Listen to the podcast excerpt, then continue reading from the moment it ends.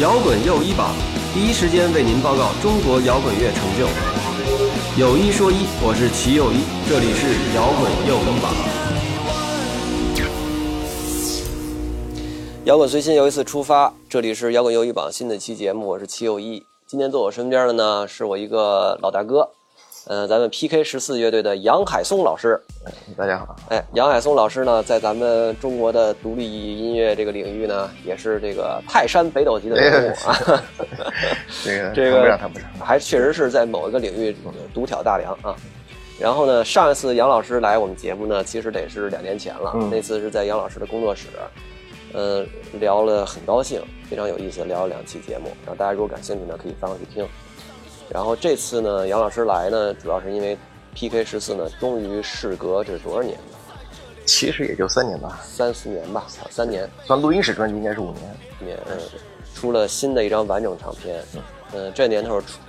上来就发行一张完整的录音室唱片，这很难得。呃，这张专辑的名字叫做《当我们谈论它的名字时，我们在谈论什么》。嗯，这张专辑我也听了，呃，我自己还是觉得非常好的一张唱片，应该说是在 PK 十四的历史上也是数得出来的唱片。嗯，呃，话不多说，我们话头交给杨老师，杨老师来谈谈这张唱片的这个生产出来的过程呗。嗯，好吧。嗯呃，因为这张唱片可能我们创作应该是从呃一一五年出版的那个那个我们现场在尤伦斯的演出的那个现场以后，然后就开始所有的精力几乎都在呃创作这张唱片，然后然后创作的过程中也碰到一些也有些有些有些波折嘛，然后有些考虑的方向啊，然后我们要做一张怎么样的唱片啊，有类似这样的讨论啊，这样的就乐队之间的那个乐队成员之间，我们会去找一个新的方向，有点类似于这样。嗯然后以及到最后，以及比如说到打录音啊，然后要需要哪些成员来加入啊，需不需要加入新的成员啊？然后呃，录音方式是什么呀？然后我们的呃，在编曲上面和乐器的层次上面，是不是要加入新的呃，比如说电声呃，更偏键盘啊嗯这样的乐器啊，电子乐的成分在里面，所以讨论过很多，然后到一直到呃一七呃一七年，然后我们去了那个，我们决定选了那个德国的那个柏林的那个汉萨录音棚，然后在在那边录了十五天，嗯整个录完以后，然后录完之后也牵涉到一个另外一个一个一个讨论，就是我们要在哪混音，嗯我们是让瑞典的制作人带到瑞典去混啊，还是在什么地方混？最后决定在，其实就在德国当地，在柏林，在汉萨有一个他的混音室，然后他的那个呃有一个很厉害的一个混音师叫 Miguel Miguel e b e r 然后他来负责所有的混音的工作。我打断一下啊，像是说挑选录音室、挑选混音师这种事儿呢，呃，你们一般会怎么挑选？是看他以前的作品呢，还是怎么？哦，当然当然，这肯定是要听他，这是这是最基本的一步，第一步也一定要听他之前他做过什么，然后他做这些东西的时候，他是怎么去理解这些东西，嗯啊，这是这是这是最基本的。嗯第二步再会看，呃，这个这个录音棚或者这个这个混音师，这个录音师他的工作方式是什么样的，合不合适我们，然后我们合作起来会不会愉快，在这录音棚会不会愉快？比如说什么样的这个嗯录音师和录音棚你们会觉得比较愉快，而什么样不会呢？嗯，好吧，就举这个例子，其实很明显这次的例子，因为我们一五年那张是，一九八四那张是在芝加哥录的，斯瓦蒂尼那儿录的，然后跟他在那儿录音非常愉快，实际上我们录了五天，实际上就五天全部录完，在芝加哥，啊他当然也是个传奇，也是美国八十年代独立音乐的传奇嘛，所以在那儿录跟他合作非常愉快，实际上。但是呢，然后但是我们这次在考虑这张唱片的时候，也在想，我们要不要再回到芝加哥，再去跟他合作一张，继续用那种方式再录一张。但是我们也想，可能不是特别合适，因为他的工作方式我们非常了解，他他对音乐的理解或者他对录音的理解是什么样的，我们太了解了，所以我们知道，如果这张放在他那儿录，可能不是那么合适，对这张来说可能会更简单，就没有那么多层次，没有那么多编曲的以及那个呃叠录的很多成分在里面。而且混音可能也会比较偏现场的那种很硬的，呃摇滚乐的那种就原始摇滚乐的，没错。但是我们又希望这张可能制作更强一些，嗯所以我们需要选择一个，呃，就是更大的录音棚，然后它有历史感的。然后因为首先很多乐器可能我们会用到很多老的乐器，但这些乐器可能只有录音棚会有，就你要再去在录音棚之外再花钱租也好，借也好，可能太太花预算了。所以，所以，所以实际上就选来选去，而且又是希望有一个。应该怎么说？就工作环境，这个城市会给我们带来很好的感觉的一个城市。啊，附近柏林嘛，柏林好。对，所以我们后来选了柏林，然后汉萨这个因为他他是七二年开始的，然后录戴维鲍伊啊，什么黑罗斯都在那录，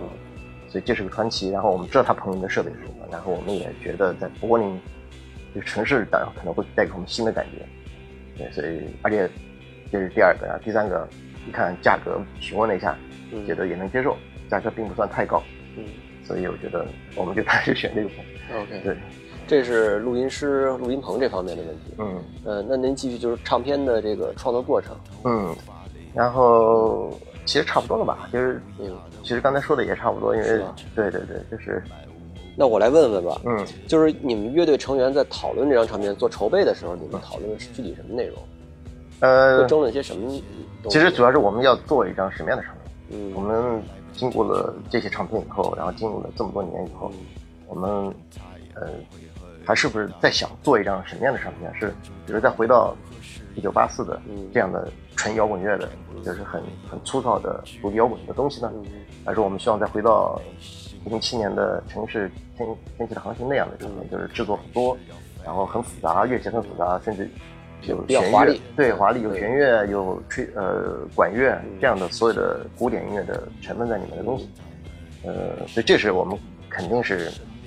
呃，可能第一第一个就是你要讨论的问题，就是这是第一个选项，就是我们要讨论我们要做什么样的东西，然后我们能做什么样的东西，然后如果要做到那样的东西，我们还缺什么，然后我们需要什么，对，然后之后很多，但是在制作的过程，就是创作的过程中，实际上有很多还是需要。随呃随机应变嘛，会去根据当时的选择去选。比如说，我们后来也加了好多，一开始没想到会有很多电子乐的声音的，呃，所以所以你听到你们有些电子乐的节拍，然后包括那个舞曲的节拍的东西，实际上是后来，呃，这些歌其实都是后来写的，就是后越到后期，越到后期可能这种电子乐的这些东西越多，就慢慢的就越来越习惯于这样东西啊，然后就包括创作的方式也在变，因为呃，我们这几张。呃，但是从最早那几张当然不说了，就从零八年，然后到呃一三年这张是城市，然后一直到一五年这张，其实都是创作方式，其实都是不太一样的。然后包括这张创作的时候，主要我们四个人是要在一起排练，去还像以前一样有一个动机，一直排这个动机，然后完全是靠四个人在这个小屋子里面，然后把这张唱片做出来，把这些歌写出来，还是说我们？呃，先不管这些，呃呃，先不管这些东西。如果有一个人有一个东西，先把它发展出来，然后其他人再跟上，还是说我们先有一个？所以很多歌实际上有很多是有一个节拍器在里面，就一个节拍，我们会跟着这个节拍去走这东西。就在之前，我们其实也呃几乎没这么做，也这么创作的。您说这节拍是真的一个节拍器在里边啊？不是真的有一个节拍，真的有一个真的有一个电子的节拍在里面。然后可能录音的时候可能会去掉或者不去掉，就那个鼓，它有好多歌的鼓实际上有偏电的东西。就先做一个电子的鼓在底下撑着，然后我们其实创作的时候是根据这个电子鼓在再去创作，嗯，在上面叠东西去创作方法啊。然后录音的时候，这个鼓有有几首歌的鼓是留着的，像那个电子的鼓也留着，但跟真鼓是混在一起啊。对，但这种创作方式实际上也是我们呃第一次就这样的创作，蛮有意思，挺有意思。啊，就是就是。啊，是挺有意思的，就是因为现在其实应该说摇滚乐随着摇滚乐的发展吧，就可能传统的摇滚乐乐队这种创作可能会越来越少。嗯，这种创作方式，那 PK 十四现在拿出来这张新唱片，其实还是一种传统摇滚乐的范畴内的东西，是的，还挺就是这种，就是你反而变成稀缺品了，对吧？对，因为有对是就是，而且你就是等于听你这么说的话，实际上你们在创作过程当中呢，并不是说。呃，遵循以前的那种创作方式，还是加了点新东西。啊，当然当然，我们因为其实我们当然不会在乎说什么是呃摇滚乐的方式，或者什么是非摇滚乐的方式。我们在乎的实际上只是我们四个人最合适的方式。嗯，就是我们四个人当我们排练的时候，因为年纪越来越大嘛，然后自己的事情都越来越多，每个人有时间很其实凑在一起的时间反而越来越少。这个我觉得可能是 PK 十四最麻烦的一件事儿。哎，但是其实这也是一个，我倒是觉得。有很多人跟我说过，因为这么多年都有人跟我说过，因为大家都平时都有工作，然后都说，呃因为这这个，因为我们可能为了很多人的，就四个人，可能有一个人有事情，我们就会放弃一些演出啊，放弃一些其他事情。但我觉得对我来说，其实对我们四个人，我们都能接受这样的状态，就是嗯没问题。我觉得个人的生活永远比乐队的生活要更重要一些。如果你个人有事儿或者个人有什么自己的工作的安排，嗯一点对乐队来说，你要放弃一场演出，放弃音乐节，或者放弃什么一场巡演，嗯我觉得都是很很容易的事情。嗯，对，俗称叫随缘，是吧？哎，对对对，嗯，这个你们乐队四个人啊，杨海松、嗯许波、施旭东、雷谈谈嗯，这四个人里边，是不是就是许波跟雷谈谈出现的这个最最忙啊？呃是，不是他们俩最忙？其实我们三个人都很忙，呃，可能这个你们施雨东三个人是那个，就是三施许东闲。施雨东稍微闲一点，稍微闲一点对对对，那个您这几这两年是忙什么呢？我兵马司嗯，兵马司，等于兵马司现在是不是主要就是您在做？啊，对对，我在嗯我在运营嘛，嗯然后那个制作人，嗯，对，还有好多做制作的制作人人工作。，然后呃，最近一两年也开始做一些电影配乐，哦，电影配乐做什么了？就做有时候前两前段时间，今年和去年做了两场，是那个一个是在电影资料馆放那个默片的配乐，哦，现场哎，这个有意思，那是现场嗯，这个有意思。然后最近在做两个两个，一个是为苏州设计周做一个他们开幕开幕式里面，嗯然后第二个是为一个独立导演叫王晶，呃，之前一个导演他们在做一个新的电影。，OK OK，然后对，然后我自己还写东西啊，嗯，写东西最杀时间。自己对还自己还有一些对乱七八糟，所以对你还有那个分支乐队，呃，分支乐队现在倒不怎么运动了，就是、哦对，就是对艾洛伊斯，嗯，对，那个所以还算事儿比较多。你们最近写什么了？呃，最近因为最近倒没写什么，都是嗯主要是在修改一些东西，因为他有个出版社想出个诗集嘛，嗯啊，他就问我这个诗集的事儿，然后我说也，他谈了一段时间，然后我觉得蛮好的，对就是那个翻译那个 Lee Cave 的出版社，嗯他们可能问我有没有诗集，我说主要是最近在在整理这两年，嗯然后他说你有兴趣出国，但有兴趣啊，但是有可能需要呃再修改一下整理，嗯所以最近在忙这个事情。挺好的。对对对哎呦，可能很多人不知道，杨老师最早是根正苗红的诗人，呃，那谈不上，诗人谈不上，南京那边过来的。对对，呃，我记得我第一次跟杨海松打交道，你可能都忘了，呃就是有一次我们有一个文学界一老大哥叫金海曙的，哦哦，金海曙我知道，有一次因为那会儿我老跟老金一块儿玩儿，哦是吧？然后呢，那个那会儿我不有好多免费的演出票吗？我就哦，经常带着老金去去看看演出什么的。其实老金也不喜欢这个，哎，他他就过闲着没事儿过来待会儿，喝杯酒什么的。然后有一天在老愚公移山门口，老金就说：“哎，这不是杨海松吗？”哦，我说：“你怎么认识杨海松呢？”嗯，他说：“杨海松以前是南京的诗人啊，这事儿你不知道吗？”我说：“我不知道。哦那我我也不知道，是吧？你到底是不是南京的诗人？我是南京的，但是诗人谈不上吧？是吗 对，嗯，老金如果说你是诗人，那你应该在南京没就是有没有没有写过好多诗，老金可能也就张口一来吧，是吗？啊，对啊，随口一说吧，哦，对对，反正那会儿，反正我印象当中，基本上中国的就是两千年到到零五年之间吧，这些年九十年代末吧，应该九十年代末到零五年这这中间这几年，应该就是北京和南京这两个地方的文学风气最好。啊，其实成都也蛮好，因为成都啊。对，成都，成都对对对成都这三个地儿吧哎，这三个地儿文学风气最好。对对，嗯，就是大家后来这些诗人啊，写小说的呀，就慢慢的干了好多别的事儿。嗯，有好多诗人呢，呃，比如说诗人转画家的，然后诗人转转转摇滚乐手，我知道，反正有导演的，有当导演的，导演的，当然经商的当然更多了，经商的多对对，干书商的，书商的，哎，对，也有，好多干书商的，对对对对，开，饭馆的，呃，对对，开饭馆的，嗯，然后然后对，反正就是嗯。当时我我就对杨海松老师有一个就是别样的看法，哦，原来是这么回事，哎，谈不上，谈谈不上我觉得我觉得金海属于就是金海树老师就是随口一说吧，但是这十小二十年过去以后呢，反正这个咱们杨老师这个新的诗集终于要出了，终于要出版了 好，是个好事叫什么名儿？这诗集？我还没定啊，还没定嗯，对，因为还在修改嘛，还在对，可能我希望明年吧，明年春天。呃，春天可能来不及，来不及了啊。看他们吧，我都可以试试。等于您其实主要是兵马司和自己这一摊创作的事儿在哎，忙对哈。，有事儿。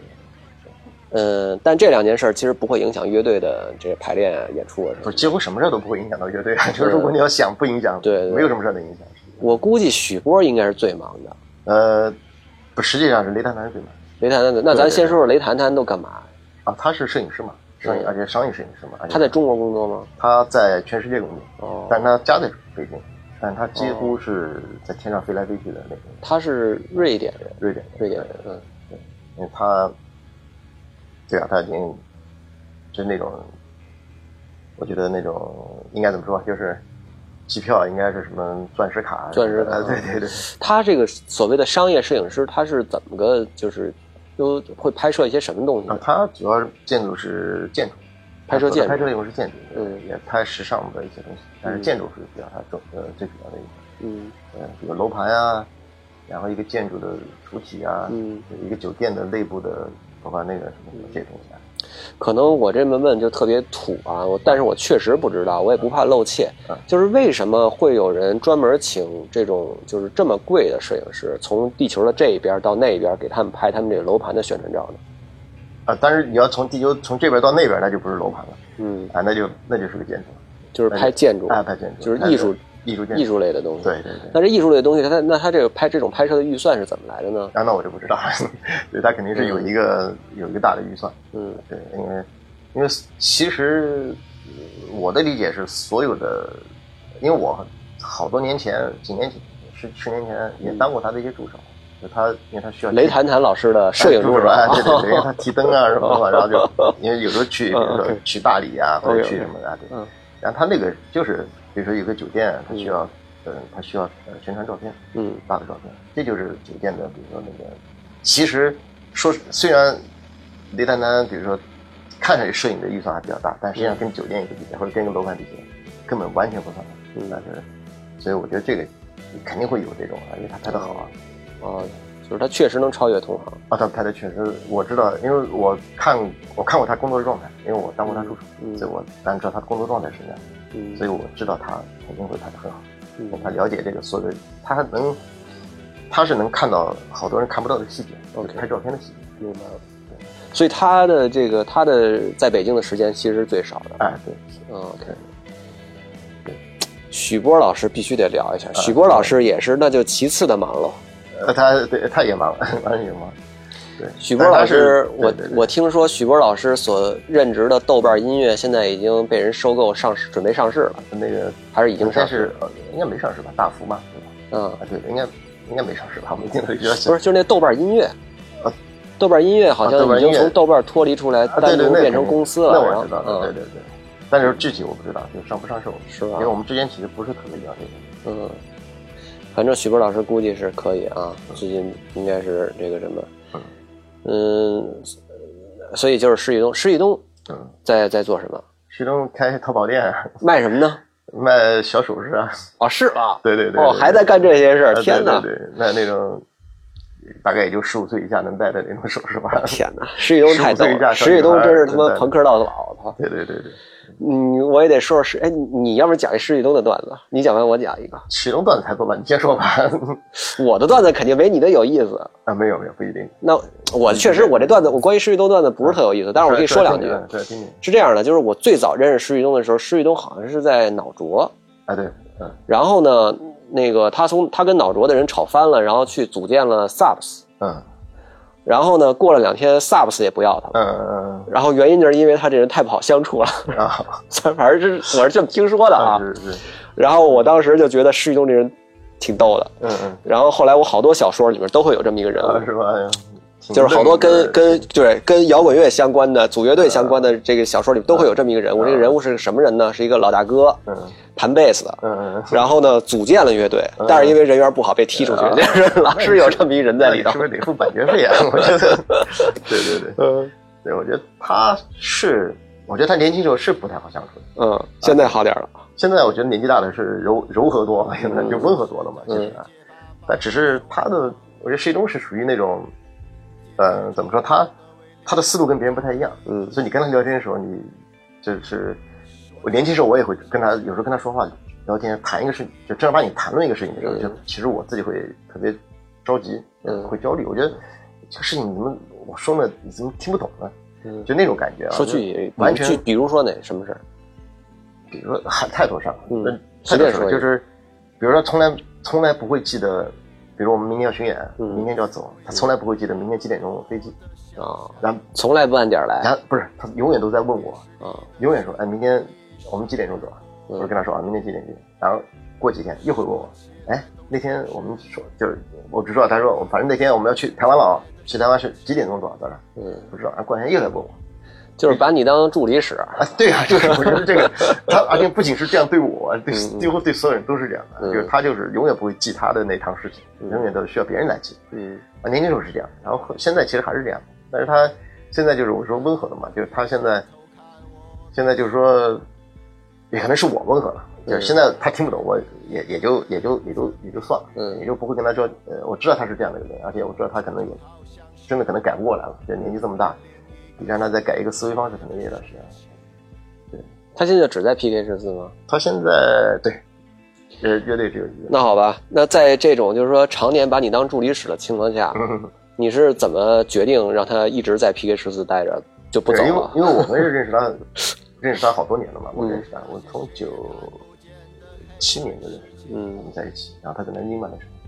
然后那时候，而且另外说到一点，其实 PK 十四并不是说我来决定，或者谁来决定嗯说谁要留谁要走，嗯其实就是四个人。那我们就四个人，如果谁要说我不想做了，或者我有别的事儿，或者我没兴趣了，或者说我可能想法不一样了，没问题的，这都没问题。嗯但是我们不会因为说啊，我们不喜欢这个人，或者是这个人太怪了，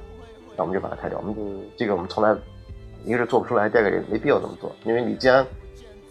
当时跟他决定的时候我们要做一个乐队，那就是这个乐队，你要接受他像婚姻一样，嗯你要接受他所有的缺点。我们当时其实我知道他的缺点是什么，嗯但是我觉得这个其实不影响他在乐队里面弹贝斯，在音乐上面交流，我觉得没有什么问题啊。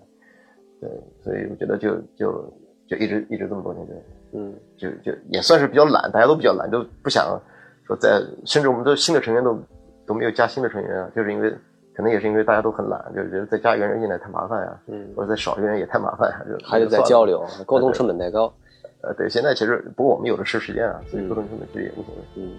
对，所你以之前说你们其实也讨论过加新成员的事儿，是吧？啊，对对对对，当时是考虑的什么人啊？呃还没确定，我要真确定了，那可能就加了，但是就是因为呃不是特别确定，然后我们最后还是决定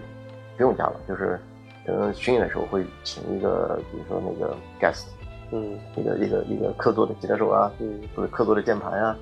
然后客座的小提琴啊，类似这样的嗯。但正式的我们就觉得还是四个人差不多会嗯对会应该可能也习惯了这么多年了，就大家在一个四个人。嗯呃，我我忘了咱们上次聊天的时候谈没谈雷谈谈是怎么到中国这件事的了？我忘了我也忘了。那你给我们讲讲呗，雷谈谈是怎么来到中国？他，他那时候来九几年啊，九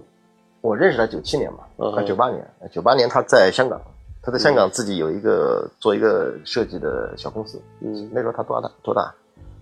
十八岁。哦那么年轻，哎，对，那他怎么从瑞典跑到香港去做公司呢？因为他父母都是记者，然后是常驻哦当年七十年代常驻中国的记者，嗯所以他其实相当于他是在 应该是在北京出生的，嗯然后回了瑞典，然后十几岁，还是十六岁，然后又去了香港嘛，然后在香港自己开始做那个设计，平面设计这样，然后在香港也自己做乐队，呃，打鼓啊，他那时候就打鼓，然后九我认识他在九八年，他带那个香港的那个国际噪音一模来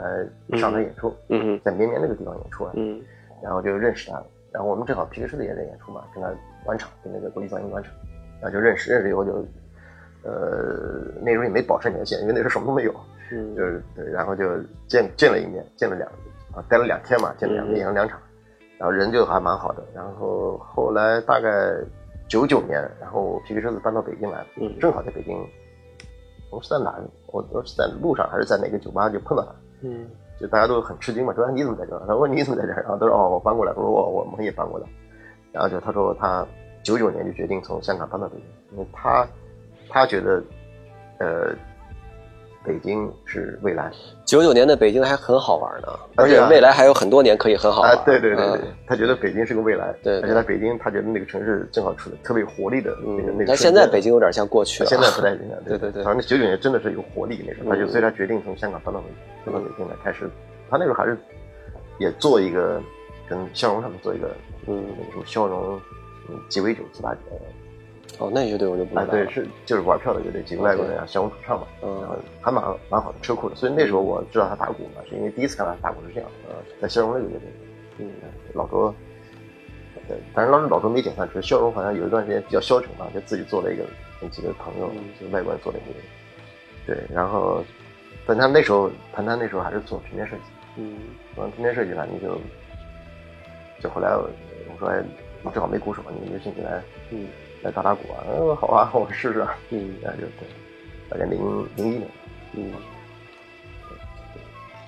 也是个很神奇的人。嗯，是那所以他现在安家安在北京了。对呀、对呀、哦，他居然能够忍受现在的北京也也可以。可没有他能忍受，而且北京肯定比瑞典好玩儿。那那倒是，那倒是。对对对，瑞典也就是干净。对，嗯。哎，那你们在柏林干嘛了？我们在柏林，你们在柏林总共待多多久？这一我待了二十一天，但是录音录了十五天，嗯整个录了十五天。然后其实因为我们住的地方离录音棚很近，它是那个走路可能十五分钟。嗯它那个我们住在什么？呃，波斯波斯坦广场。嗯，波它斯坦那个录音棚是在嗯波斯坦广场。对然后我们就住在呃走路十五分钟的一个一个一个一个一个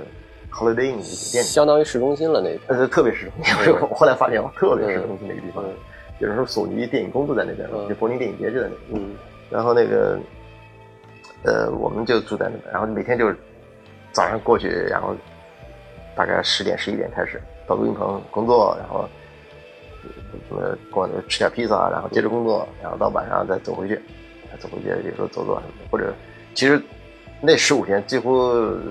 几乎没干什么事并不是说天天出去混。哎，没根本没时间，没时间每天讨论的其实都是因为其实蛮紧张的，就是每天讨论的就是录音的，说今天录的怎么样，嗯呃，回去以后也在讨论这个今天录的这个歌你感觉怎么样，然后嗯大家会觉得要不要重新录啊，嗯或者有什么需要改进的地方啊，要加什么东西啊。其实嗯因为我们其实去不是仅仅说把创作好的东西录下来就行了，其实因为好多牵涉到再创作的东西，那肯定我。们需要在录音棚还要再写东西，嗯啊，所以还得再想要叠什么东西，够不够啊这些东西，就这些歌里面，反正那十五天就是几乎还蛮紧张的，嗯，对，每天就是创作这件事儿其实挺神奇的，有时候在什么地方跟什么人在一块儿很重要，哪怕所谓的气场嘛，哎啊，哪怕这个人可能从头到尾一句话没说，一点主意没出，嗯。但是他在旁边坐着，可能这哎东西就不一样。啊，。对对对，就是就我觉得这嗯。个是还，因为我们几乎每一张唱片在创作期间都会换一个换一个排练室。换个地方啊，啊，换个地，其实所有的好多歌在什么地方写的，我们都我都还记得。嗯我觉得这个地方也蛮神奇的，就是有些排练室真的是适合写这些歌，嗯有的排练室适合写那些歌，嗯，然后有些录音棚就适合录这些歌。我看你们这单子上写了一个制作人是叫欧阳汉克，他是个德国人是吧？啊，不，他是瑞典人，瑞典人，他是我们一直的从谁谁谁开始，嗯零四年嗯一直到现在都是我们的制作人。嗯对，已经所以这样新的专辑里面好多吉他和键盘是他的。，OK，对他其实相已经相当于乐队的第五人，只是没正式的说他是乐队成员，嗯几乎已经差不多了。嗯，你讲讲这个你们之间的这个工作方式呗。啊，他是因为，呃，他零四年我们是教你的，他其实是谭谭的朋友嘛。然后谭谭零四年我们录那个零三年录谁谁谁的时候，我们就想找一个制作人，然后但是一直国内反正找不到太合适的，然后就觉得，其实也可能当时啊也也不懂吧，就说这个看不上，那个看不上，觉得太麻烦。然后后来谭谭说他瑞典那个朋友，呃，叫欧阳汉克嘛，但是后来取的中文名字叫欧阳汉克，叫 Henrik，Henrik 欧阳。然后他在呃，他是也是国际噪音谋他们的朋友，然后他自己一直做录音做制作，OK，对，然后呃有自己的在瑞典有小有自己录音棚叫 Second Home 两个家，然后他有说有没有兴趣让他来呃合作一下看，我们当时反正就很开放，然后就是没问题啊，这反正是是没问题。零四年、零三年，然后就他就我们就请他到中国，在北京来录了谁谁谁那天，对然后第一次跟他合作的时候，我觉得，呃，因为算是第一次，算是跟正式的一个所谓制作人来合作嘛，嗯。就之前没有概念，就不知道跟制作人该怎么去交流、去合作，尤其而且又担心人的那种，因为那时候你知道谁谁那时候也是施雨东啊，我呀、嗯。呃，就这四个人嘛，所以脾气都有点怪的，都怪怪的。那个施雨东那时候更怪一些，更说更更年轻、更冲一些嘛。然后我那时候也年轻，大家都很年轻，实际上都都有点冲嘛，所以有时候会担心，就是你怎么跟一个陌生的人，嗯然后去合合作一张你自己创作的东西。就首先这是你自己创作的，然后你怎么能把你的创作的想法告诉一个陌生人，然后而且你的百分之可能五六十的这个这个东西是要他来把握的，而不是我们来把握，控制不了，让他来一个陌生人来控制，他又能按照我们的意思，按照他的技巧来控制这个东西。那这个我们当时其实不太了解该怎么去合作，但是他一见了他，然后跟他聊一聊，然后跟他，我发现首先是他喜欢的音乐跟我跟我个人喜欢的很像，非常像，就是那种他喜欢的唱片、喜欢的制作人、喜欢的那些乐队也非常像。呃，就听的类型是一样的，我觉得啊，这个第一个比较靠谱。那种特别放松的，不是那种控制狂一样的那种制作人，说这个我来定，那个你来，你们不用管，这个我，这个你们，他都是那种啊，乐队你们是怎么想的，然后我要尽量的按照你们的想法，来把我的想法加进来，然后如果你们的想法我觉得不太好呢，我会我会委婉的跟你们说啊，我觉得这样会比较好，对，然后如果你们要说没有什么想法或者决定不了，我我当然可以出我的想法来决定这个，啊，所以我现在当制作人也是。其实我的习惯可能跟他还有点像，跟他是，哎，对对对，就还是耳濡目染的很习惯了嘛，就那种工作方式是很习惯的那种。就他特别放松的那种。然后做完第一张，然后到零五年做白皮书，对，然后白皮书是我们去了瑞典，然后在他的自己的那个 second home 那个录音棚做的，那就更放松，因为他自己的非常熟悉的一套东西，然后熟悉的环境，他做起来就更放松，人也特别放松。然后一直到呃。呃，零七年那张那个那个呃呃城市，对，然后城市就是我们也是到了瑞典去做，然后所以到了一一三年那个一九八四呢，我们就决定去芝加哥，在 Steve a b i n 那个录音棚录，然后但是他已经他就是那时候已经作为那个算是正式的，呃，不仅是制作人，其实也是个录音的乐手。他其实是跟着我们一起在弹那些录音的东西，嗯，呃，但是不同的是，他那些歌是我们都先编好了，他那些他那把吉他和键盘是后加的，嗯，对。但是呢，所以到了新的这张，呃呃，二零一八年这张呢，实际上是我们请他从瑞典特别到北京待了一个星期，然后这个星期我们其实是在排练，OK，我们这些歌我们就很直接说，我们这些歌没选完，嗯，我们。不知道该有些东西我们不知可能就空了很多东西或者怎么样，我们可能还要改，嗯，但是改的时候我们就希望他来加进来，他已经在创作的当中就加进来，而不是创作完了他再加一把吉他进来就一下来，嗯，所以他实际上是就更深的一个一一个介入的这张唱片，变成创作者之一，哎，对对对对对，所以好多吉他是他他写的，他弹的，然后他也在创作的过程中，嗯，啊，而且他在创作的这个过程中，那个星期反正在北京，我们每天都在弹，每天在一起。在我在我自己的录音棚，然后他提了很多修改的意见，对，本来这些歌的那个意见，就这些这些，所以你会看到他就一步一步的越来越深的到进入到 PK 十四的音乐里。嗯，哎，那咱们来具体说说这张新唱片里边一些具体作品吧。嗯，呃，我其实听的次数还不多。嗯，我觉得杨老师可以给我们讲讲，对对，你可以给我们讲讲，就是说这作品里面有一些具体的歌，哪些歌你可能印象比较深，你创作的时候。这个值得跟大家聊一聊的。我觉得，其实每首歌创作印象都很深啊。嗯。但是，我觉得可能大部分人会想到，呃，第一印象应该是第二首《不合时宜》那首。嗯。对，我觉得那首是，呃，可能是我们最特别的一首歌，因为我们写这首歌的时候，包括现在，包括你，如果有人会听到后来在现场，就我们录音之前的那些在现场演这首歌，你会感觉。好多人会知道，就这个完全不一样。跟现在，嗯，那个实际上是写的时候、演的时候，实际上是一个比较重的一首歌，有点沉，有点重，然后有点那种，重重重重那种感觉，嗯，很摇滚，实际上是特别硬摇滚的那种，很重的那种硬摇滚。然后当时写了这首歌以后，就是写出来以后，就是我也唱，唱的也不是现在这样的，唱的可能更更更更摇滚乐一些嘛，嗯，但是总是没有找到那种特别好的感觉，所以我们后来想到这首歌可能。在录音的时候可能会解决这些问题，虽然大家感觉都不太好，但是可能录音时候会不一样。一些，所以一直把这首歌留到录音的时候。但实际上这首歌是第几天录的我忘了，然后录完了整个的底子以后，当天晚上出来感觉也不是特别好，就是你听的感觉还是不行，就感觉嗯好像这首歌不应该是这样的，但是它应该什么呢？我们其实暂时也不知道，呃，所以我们就在考虑是不是要放弃这首歌，还是说还是说有什么好的想法来补这首歌，再弥补这个东西，但是。第二天，然后起来有，大家就开始有一个新的想法。实际上，把所有的失真的东西全部去掉，其实是用一种特别特别轻的，嗯，其实很轻，所以你那所有的东西都没有那么大的失真，然后又不重，然后鼓变得更更呃更 loop 一些，就是特别简单朴素的一个一个 loop 变得，鼓的节奏几乎没变，然后其实特别德德系摇滚乐那种，嗯啊，然后然后贝斯的那个也弹的那个那个手法也是放轻，全部放，其实几乎就是全部放轻。是不是就是那首那个我让我们去海底见哎，对对对对对，我？唱的也很，然后我我唱也改了，然后唱的很低嘛，嗯所以这一下子就几首歌这个，嗯那首歌确实是专辑比较比较特别的一首。对对对，我觉得如果有那种感觉，你马上就知道这个歌就是，这就是该有的样子，嗯。就这首歌该有就应该是这样。对，这个这首歌非常特别，就是嗯，所以我们后来重新录了一下，相当于嗯。就重新录了一遍，就是把这首歌用用新的方式录了一遍，啊，包括我的唱，其实几乎所有人都改了，嗯。可能唯一没改的就是和弦，对，其实就是一中的贝斯和弦没变，然后几乎所有的人都变了。对，这个我觉得还是可以说说，觉得还蛮有意思，因为从来以前从来没有出现过这种情况。其实应该说，这张专辑拿出来以后一听呢，其实还是 PK 十四的风格。嗯嗯只不过这种风格从可能十几年、二十年前的那种就是比较先锋的风格，嗯放到现在就变成一个复古的摇滚乐了。那是我们变了还是时代变了呢？时肯定是时代变化很大，嗯因为摇滚乐过不了多久就会消失了。嗯嗯嗯，就是从因为我也是就是跟 PK 十四可能也是是也是这这一套摇滚青年这么成长起来的哈。嗯那你我在现在今在一八年在听这张专辑的时候，我就感觉里边有好多那种嗯追忆青春的东西。嗯其实就是我不知道你创作者可能你不是说歌词吗？不是啊创作者可能不是啊，但是作为我们听众来说，啊，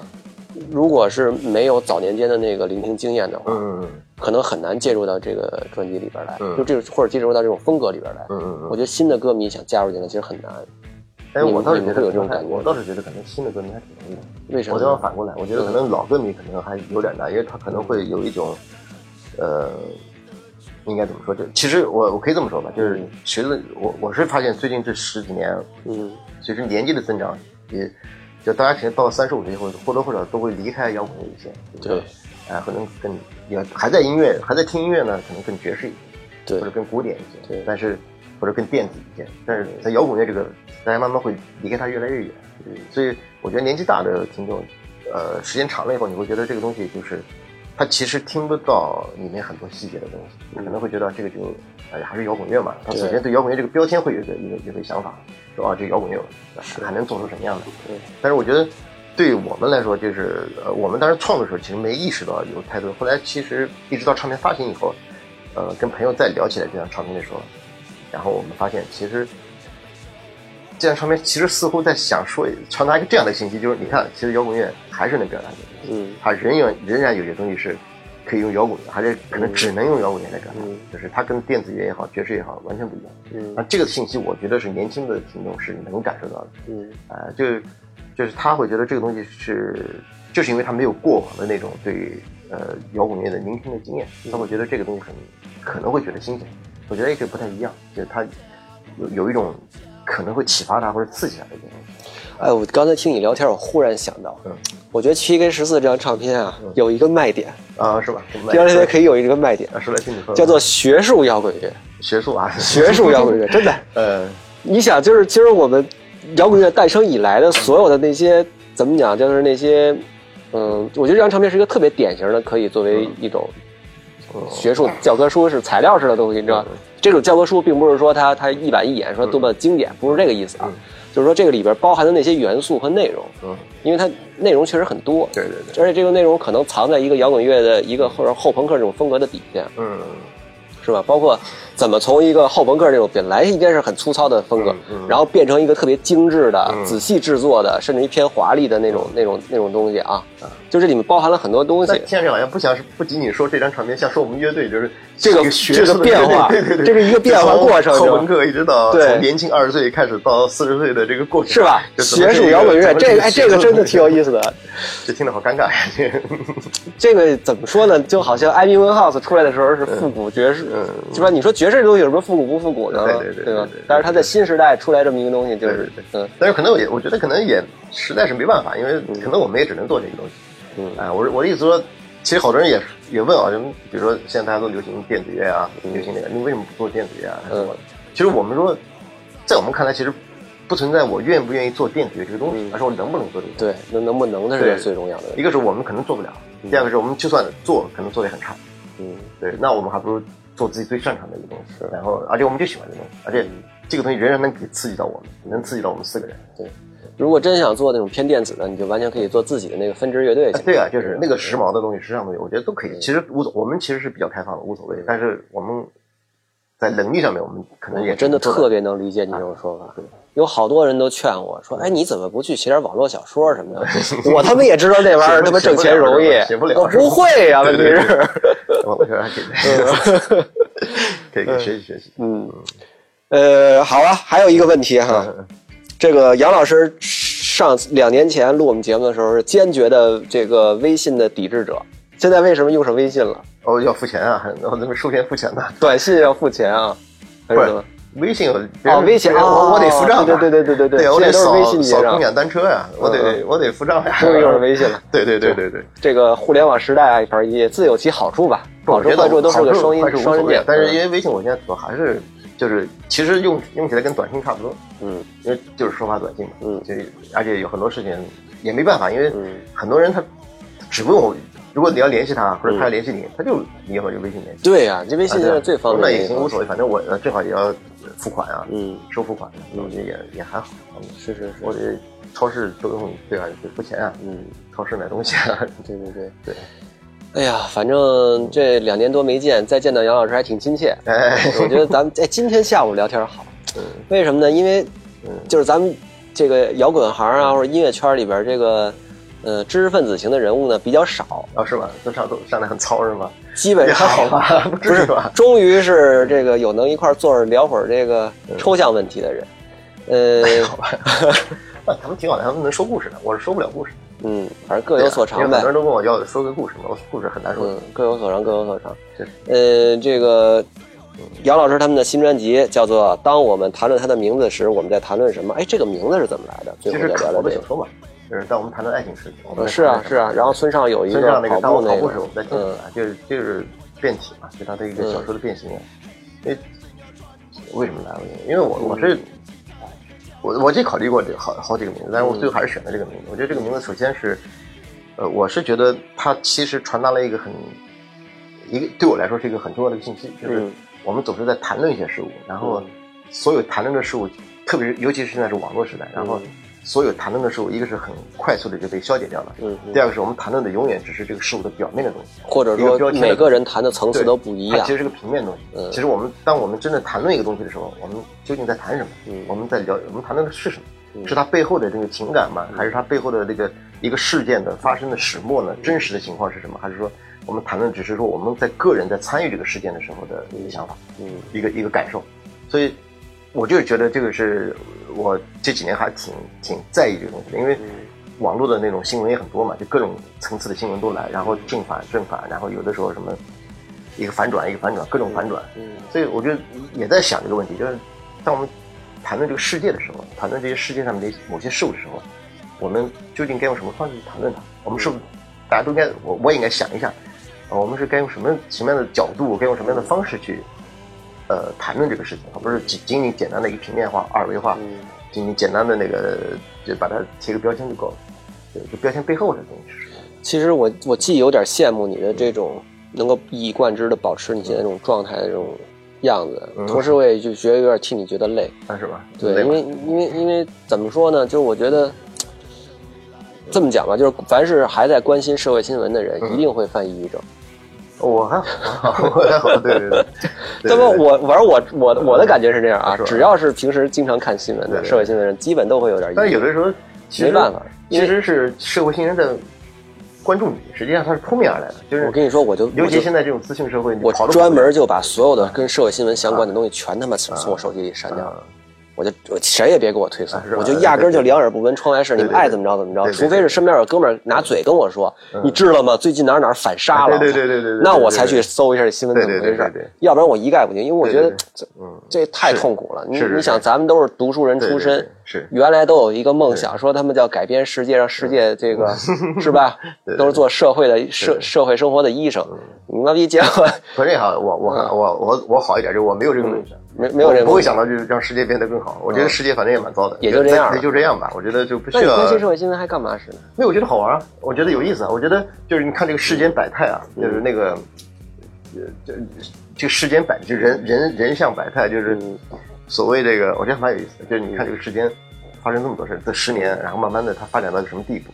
然后从零八年开始，然后到一八年，其实整整十年，然后整个的，我那天还聊天嘛，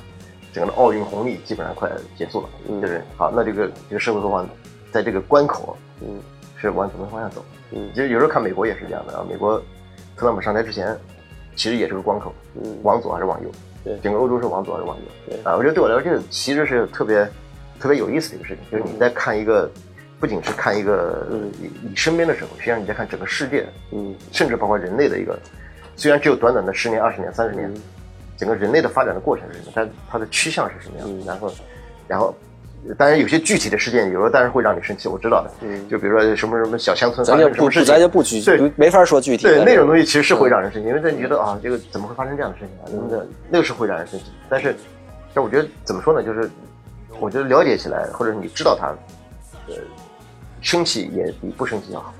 啊理论上当然是这样的，但是每个人承受能力有限。对对我在这方面，我我觉得我这心太脆弱了，嗯 我就完全没法承受。我完全没法承受。嗯就是是当这个不公平或者说什么这操蛋的事儿来的时候，你一点办法都没有。啊是，你甚至于在你甚至于在朋友圈发个什么这个这个这个抱怨你都不行，是是是这太可恨了。对对对。然后我就问最后一个问题啊嗯，杨老师到现在为止依然是一个坚定的左派吗？我觉得看你怎么去理解左派这个东西。既然我们谈论这个左派的时候嗯，你谈论的是什么东西？嗯对吧，我我的理解是这样的，就是嗯对，我觉得其实，呃，我觉得现在左派和右派，当然，当然你说是，我说，但其实不应该用左派，因为左派其实还是中国的说法，其实更像是左翼嘛，应该是左翼啊，应该是西方的说法，就是嗯啊，就是以左翼的观点来嗯看这个看这个看这个世界，我觉得这是肯定，呃，应该怎么说？我觉得大部分艺术家、艺术家、知识分子都会是这种公论对一般都是对，因为他的追求的是社会平等、社会公平，然后这个追求一个呃怎么说更民主或者更嗯。平等或者是更更美好的一个世界嗯。啊，而不会说我追求一个更极端的，说要把这个有呃种族主义的当然当然对对对，嗯。所以这肯定是这样的嗯。我觉得从大的大的角度来说，艺术家都是这样嗯，都会去讨论这个，都会去关心这个东西。嗯。但是在中国，其实左左和右其实是有点儿有点儿，就像我写我们不说中国，我们就说我们就说全世界吧，嗯。就是说普世的那个左派右派嗯，我们就说那个那个方向。我我我。你还是偏左我当然是会偏左，嗯。而且可能，而且我我我当然可能划不到极左啊，但是我觉得还是可能会比较偏左的，啊，对嗯，对，就应该说是坚定的左左翼阵营。呃，这也比较坚定也谈不上，说不定我的看到那个阵营里面那些人也不太行，我可能就退出了。我说对我来说，其实其实最重要的一点不是我站在什么嗯阵营里，而是最重要的一点是，我我要跟这个世界发生关系。看待世界的方式啊，对对对，我觉得这是重要的。就哪怕我是孤独的一个人，他也是一个。嗯我明白，我明白。你知道为什么我？你知道我我我是为什么问你这个问题呢？因为我发现我过了三十以后，慢慢的向往就在往右滑。哎，肯定的，我觉得这是很很自然的，嗯很自然的，因为就像就像我我觉得还还一样的，就像美国和嗯呃法国或者德国发生的事情是一样的，就很多不仅是年轻人，其实老年人反而更容易滑滑下那个嗯。滑下右翼嘛。嗯。我觉得这个很很自然的，因为其实不是因为我是觉得，就像我们谈的，这跟这跟左翼和右翼这个名词本身没有关系，嗯。就其实是你看待事物的看待事物的方式。啊看待事物方式。你很多东西年轻的时候你觉得嗯。这是错误的或者是对的，但是你随着年纪的增长，实际上你慢慢理解了，嗯。就哦，原来就不一定是对的，对。不一定是错的。对。啊，我觉得这个是很重要的。就好像说我们说革命和和改良以及摇滚乐这东西，并不一定是永远是是正确的，哎是吧？对的，对的。我们小时候坚定的一个信心是说，我要站在少数那一派，对对对，对吧？但是当有一天，反正我先说我心路历程啊嗯，当有一天你发现可能在那个普世价值观里边，嗯又一成少数派的时候，对吧？你反而会觉得我操，你别这样啊！对。对，其实不是这样的，就嗯。村上春树那个你喜欢村上春树，村上就是这样，嗯。就他其实他，你看他，他像那个《好村长鸣》里面，嗯。呃，《写听风云》里面，或者像那个呃《罗伊森》里面写的他年轻的时候参加的肯定都是极左的，一样的道理，就他看到那些左派的学生，他觉得闹革命的学生，他觉得这也不太行啊，这个一看就是那种一般是为了自己的利益在做的，嗯。所所谓改变世界嗯，什么。呃但他自己还是左派立场，对，他是左派立场，但他嗯。从来没有承认过自己说我是在这个阵营里面的，我要参加街头运动的，我要去怎么样怎么样，他从来没有这样。嗯。我觉得这个其实是所谓的呃，所有的艺术家其实都会有这个理想，就是对，就是不存。其实你追随的不是一个概念，嗯不是一个名词，对你追随的实际上是你看待事物的方式。没错，嗯所以我觉得在这点上的左右其实没那么重要。嗯，对，那倒是对，或者应该这么讲，就是永远站在少数那一边。呃，也不一定。我觉得主要是永远站在你这一边，你自己的这一边是我自己这边我现在理我现在理解是这样的。嗯我年轻时候也会觉得，我要站在少数这边，我要我要改变什么，改变什么东西，我要用自己的方式去改变什么。嗯嗯但是后来发现，其实我可能不，呃，我觉得这个其实也不对，因为所有以变革、以改革或者以呃革命为前提的这个所谓的呃激进的运动，实际上都会有问题。它实际上都，它实际上对人类的伤害是非常大的，对是他人的伤那肯定害特别大肯定，啊。所以我觉得，所谓革命也好，这种所所谓左翼的口号，嗯毫无意义，嗯对我来说一点没意义。也所谓站在少数的这一派这一方也没有什么意义。嗯啊，因为对和错或者你自己的理解，其实对和错其实跟多和少没有关系。嗯也我我倒是建议，我现在以我的心态就到四十多岁，我觉得最重要的一点是站在你自己的这一方，嗯你要坚定的相信，嗯坚定的就特别坚定的理解你自身，呃，在这个社会上或者在这个世界存在的意义是什么，嗯然后你呃为什么要做这件事情，你要坚定的相信这个。好的，一旦你不相信这个，那我觉得这个事情，我最大的体会，四十岁以后最大的体会就是，有些事情我不会再去做。嗯我知道我的边界在什么地方，然后我知道有些事情，我以前可能是为了礼貌或者为了呃面子或者为了呃友谊，为了某些事情，我可能还会答应去做。我现在觉得，我一旦我不喜欢的事情或者我觉得错误的事情，我觉得我绝对不会再花时间，反正时间也不多了，我这辈子可能剩的时间也就那么一点，我绝对不会再花时间去做这些事情。嗯啊，然后我也知道我自己有些事情是不能做的，可能更好更好的事情啊，太好了这个事情，但是我觉得我做不了，我能力不够，我就不会去做。我觉得这所谓四十不惑的概念意义就是，我终于知道我的边界在什么地方，然后我在我会在不会超越我这个边界，我知道不会做的我就不做了，反正我要保留我最好的最后的这些时间去做一些我觉得嗯还觉得让我觉得呃作为自我存在的一个证明的一个东西。我觉得这个是比较重要的。特别感谢杨老师今天给我们的分享啊，我觉得就是其实最后聊的这一套是最有价值的一套。嗯，那我们今天节目先这样，好啊然后我们也祝这个 PK 十四的新专辑呢能够更多人听到。哎，呃。是一张学术摇滚乐这个词这个词不重要，不重要，不要不要不要不要拘泥于这个词，太恐怖了这个。然后呢，这个就是呃呃，因为我现在在北影，我也做过广告啊，因为我现在在北影上学，在学导演。啊，真的吗？对。哎好啊好啊。然后呢，我们寒假的时候呢，会拍一个毕业作品，嗯，然后到时候会有一个众筹，我估计咱们节目出来的时候呢，众筹链接可能就出来了，然后请大家一起去关注我们的微博和微信公众号，然后我们这众筹的消息会出来，然后呃肯定会有回馈给大家的，然后呢，大家支持我把这个毕业作品，呃，成本能进有多高就多高吧，反哎好厉害正这个拍片这事儿就是这样，就是成本越高，你拍就越好，永远不会嫌钱多，对，永远不不会嫌钱多，对对。然后呢，我们今天先这样。呃，我们的节目呢，可以在网易音乐、喜马拉雅、菠萝 APP 等等地方收听啊。那么我们下期节目再见。好，拜拜。本节目后期支持微博搜索“智妍音乐工作室”，也请关注我的微博及微信公号，搜索“齐友一”。总是会有人跟随。我现在离伟大的梦的破灭还有一段时间。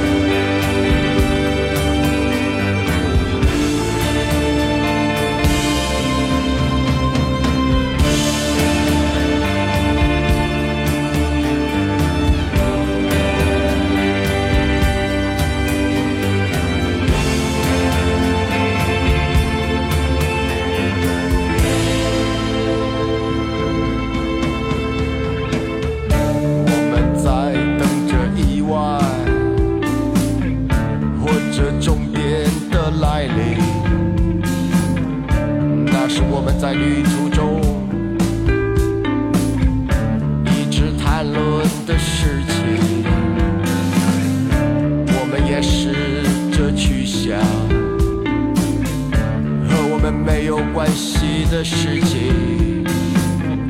比如说陌生人的消失，或者某个